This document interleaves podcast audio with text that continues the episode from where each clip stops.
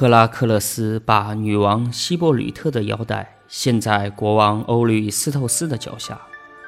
欧律斯透斯没有让他休息，随即又派他去牵回哥律翁的牛群。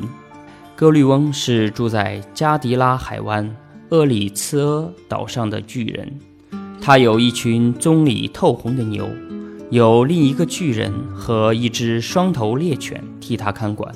他高大如山。长着三头六背，并有三个身体、六条腿。世上没有一个人敢和他作战。赫拉克勒斯深知要完成这项艰巨的任务需要周密的准备，因为哥律翁的父亲是世界上闻名的富户，他的外号叫“黄金宝剑”，是全伊贝利亚的国王。伊贝利亚后来分成西班牙和葡萄牙。除了哥律翁以外，他还有三个身体高大的勇猛的儿子，每个人统帅一支威武善战的军队。正因如此，欧律斯透斯国王才交给赫拉克勒斯这样一个任务。他希望赫拉克勒斯在征伐这个国家时被打死在那里，再也不能回来。可是，赫拉克勒斯对此任务并不畏惧，他像从前一样组建军队。在克里特岛上召集那些他从野兽口中救出的军队，然后乘船在利比亚登陆。在这里，他和巨人安泰俄斯作战。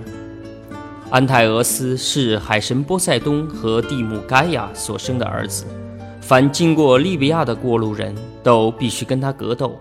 可是，在格斗的时候，安泰俄斯只要不离开大地，他就能从大地母亲的身上汲取力量。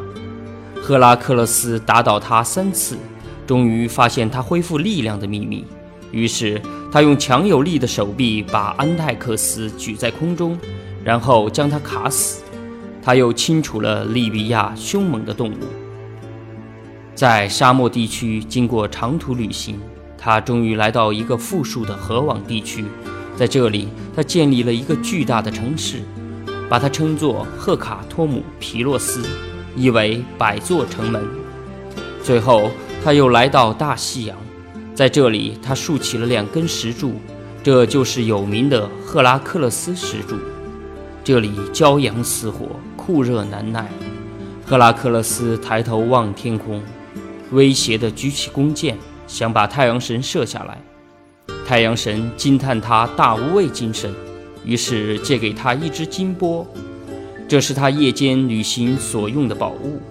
赫拉克勒斯乘坐金波渡海到伊贝利亚，他的战船张着船帆，紧跟在他的身边航行。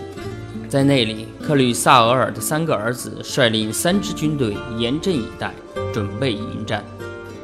赫拉克勒斯勇猛地冲上岸去，他不必和军队对战，而是把他们的首领一个个打翻在地，杀死他们。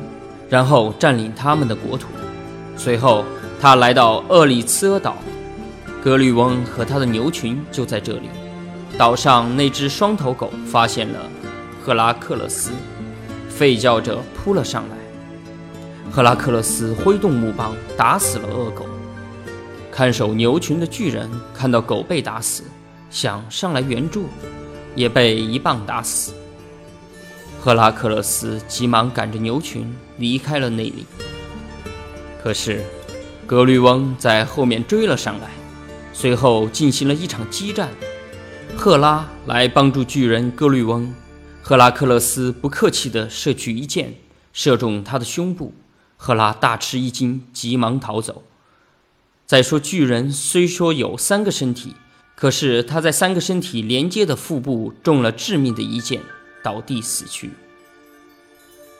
在凯旋的途中，赫拉克勒斯赶着牛群经过伊贝利亚和意大利，一路上他又创立了许多英雄业绩。